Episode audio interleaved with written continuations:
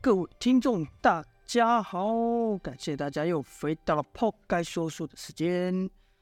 今天还是一样，和大家讲小作墨者为王。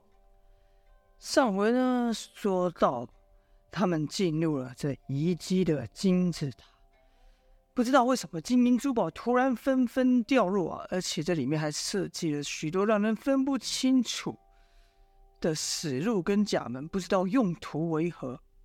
而在赵月华的叫唤下，童风、姚建轩跟公孙丑终于循声找到了正确的位置，和赵月华月会合了。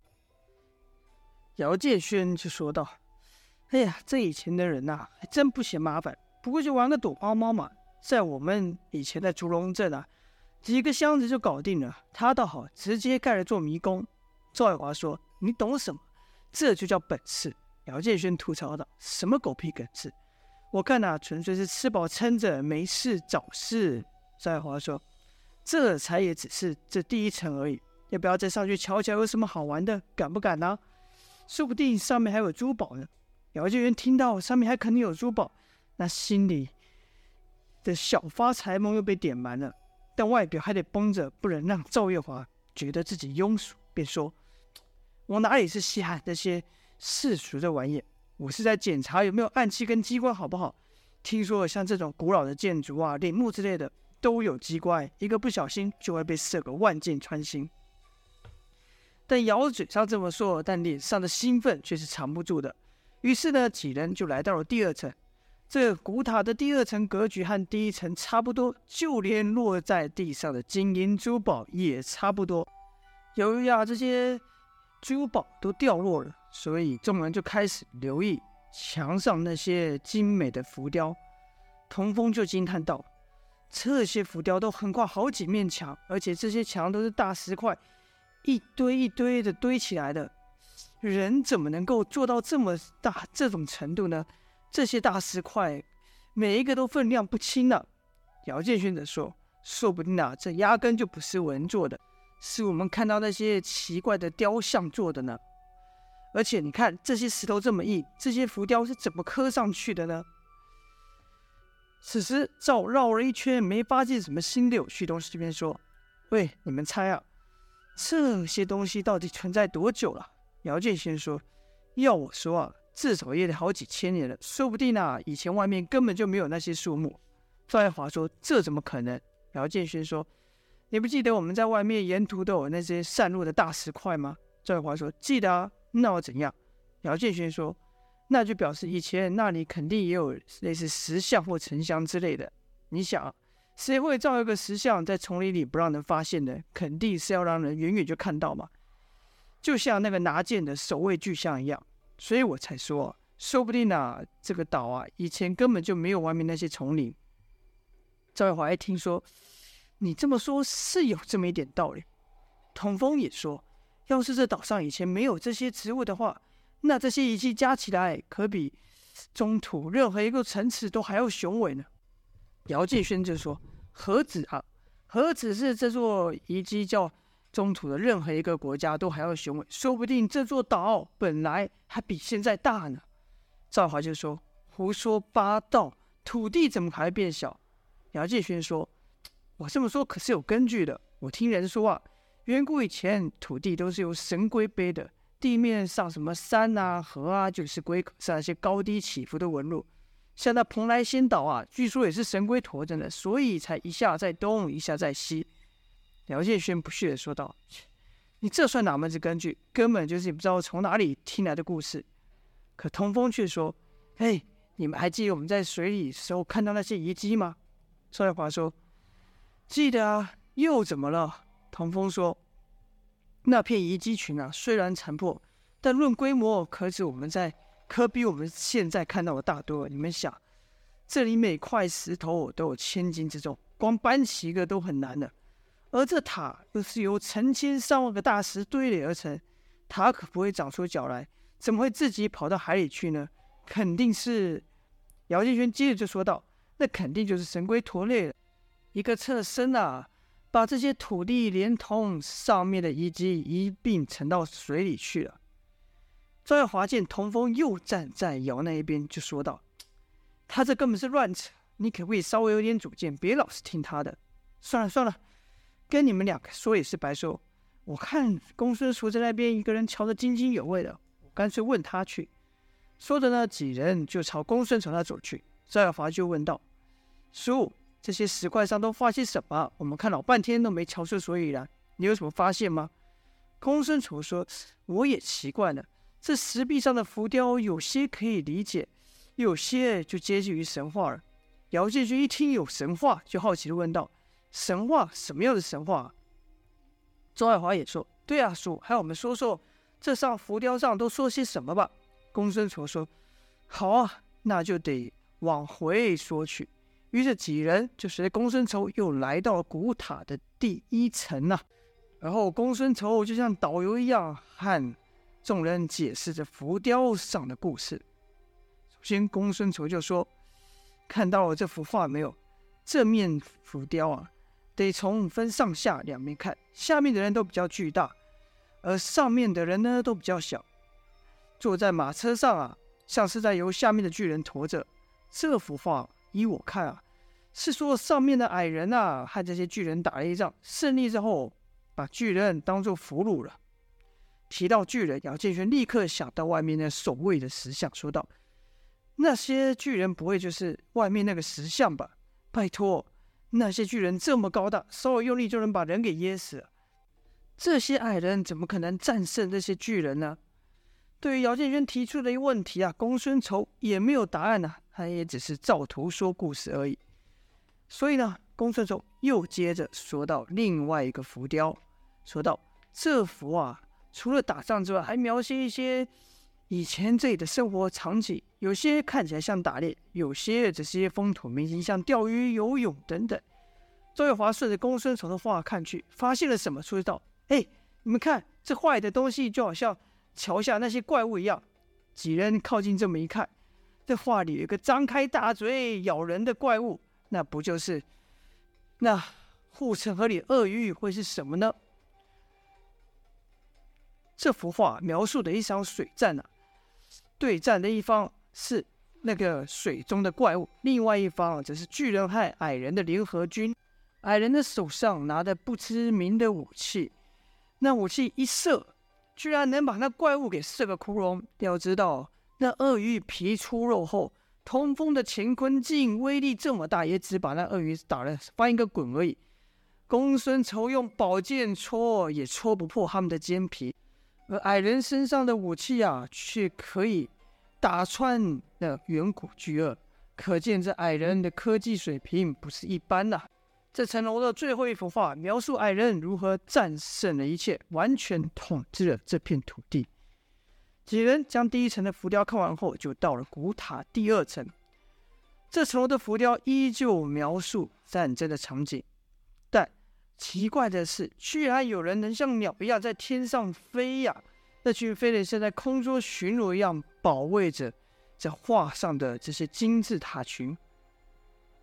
再往上的楼层浮雕就更诡异了。画中矮人升起的火，有些像是在跳舞，有些则是五体投地的跪在地上膜拜某种东西。而后，一些矮人和巨人被抬上了金字塔的顶端，后面只有矮人拿着那个能射穿鳄鱼的武器。抵着这些人，不让他们有机会逃跑。一个打扮特别奇异的人在手舞足蹈，底下的人，金字塔底端人全都跪倒，仰望着顶端，面露期待之色。众人不明白这幅画的含义，再往下看，就看画中的火焰里有一人从熊熊火海中走出，这人的五官特别不一样。这塔内所有的浮雕，从动物到老百姓，刻得都极为精巧，五官都看得清楚。唯独这火里面走出的这人，脸是模糊的，而且这人画的无比巨大，就连巨人在他身边呐、啊，连他的小脚都不到。就看那个模糊的人后面跟着一群兴高采烈的矮人，而且那人甚是厉害，也不知道他用什么巫术，一施展一挥手就是一片火海，或是一片洪水，连百兽昆虫都要受他驱使。那巨人就靠着。这个人，这个人，这个算人吗？或是神？攻下了一座又一座的城池。这幅画里面的城池和中土的城池非常类似，最后是几个穿着服饰像是君王的人都臣服在那人的脚下。看到这，赵月华不禁问道：“看这个话是在说这些矮人带着这个这个是人还是什么的东西回到中土，然后打败了其他国家，称王称帝了？”公孙仇就说：“但这可跟事实都不上啊！现在中土北方以晋国为强，南方则以楚国为霸，可不像这话说的一样。”姚建勋则说：“那这些话到底说的是历史还是神话呢？”这问题在场又没人能回答，众人看了一会也看不出头绪，只好继续朝上走去。来到顶端的门一推开，众人都吓一跳，因为眼前是一尊巨大无比的九头龙像啊！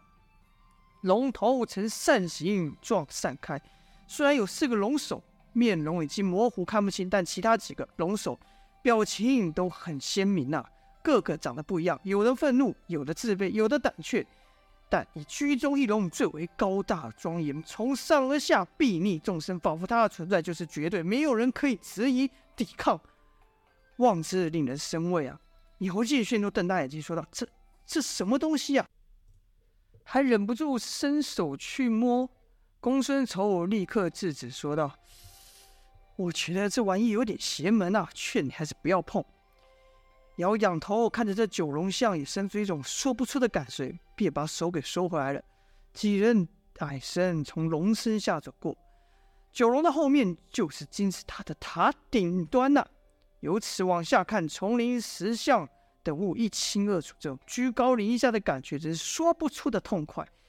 姚继军彻底享受这一切啊，让他有一种有一种称王、有一种天下第一的感觉。他正幻想着的时候呢，赵月华就吐槽道：“喂，看你这表情，该不会在做什么春秋大梦吧？瞧你神气的。”姚建军自然不承认啊，说道：“关你什么事？”公孙仇这看了几眼后，便说要下去了。姚建轩则说：“喂，别这么着急啊，你都还没有好好欣赏这居高临下的风景呢。”公孙丑则说：“哈，这古塔再辉煌，这些故事再神秘吸引人，这风景再壮观，那都是过去的事情了。现在我重视的就是如何回到中原，并把小姐送回寨主身边去。”听公孙丑说话的语气，似乎想到什么方法。赵月华就问：“叔，难道你有想出方法回去吗？”公孙仇说：“你们还记得有一幅壁画上，就是水战的那边有出现船吗？”赵华说：“记得啊，怎么了？”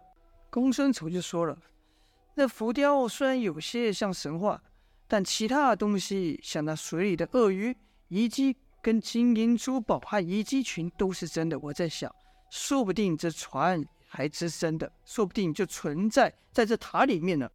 赵月华就说道：“这可能吗？”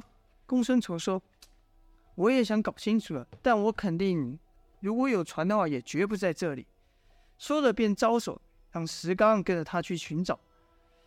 见公孙仇、石刚下去了，姚建轩低声念了道：“切，这老头啊，人老了就是，板起脸就说教，一点都不会享受。”眼看赵月华。和童风也下去了，姚建轩自己一个人待在塔顶上也没意思，便跟着走下去了。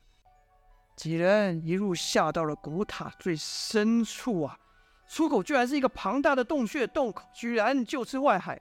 更让人兴奋的是，这个洞啊，居然还有几艘完好的船呐、公孙仇忍不住乐道：“这，这才是真正的宝藏啊！”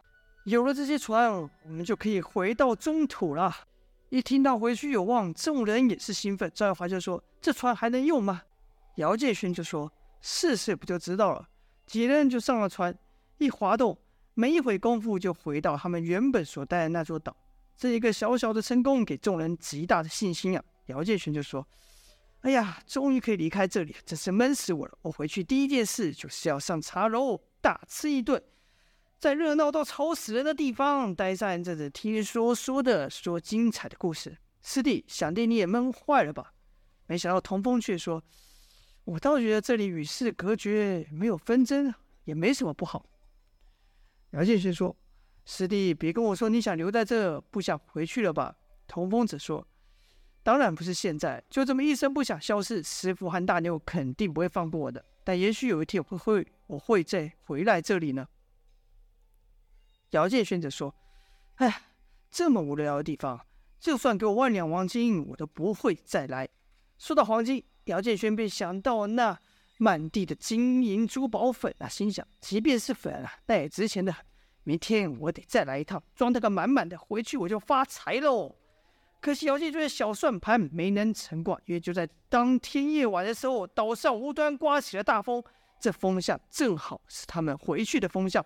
公孙仇就招呼人，招呼众人上船。一扬帆，这船就像飞的一样奔了出去。冥冥中好似这座岛在要送他们、赶他们离开一样。姚建轩这个懊悔啊，心里骂：“这个死老天呐、你再晚一天起风不行吗？眼看我就要发财了，就这么跟我过不去吗？”但懊悔归懊悔啊。几天后，他们就回到了中土大陆。姚建勋也就把这件事给忘了。看到能回回来中土，众人就是难免心被。姚建勋又放声喊道：“是，本大爷又回来了！这汪洋大海都奈不得，奈何不了我。再次证明，本大爷就是天下第一。”赵月华说：“切，你得意什么？还不是靠我们？若不是叔找到船，你回得来吗？天下第一人，谁承认呐、啊？”你敢说，我还不敢听呢。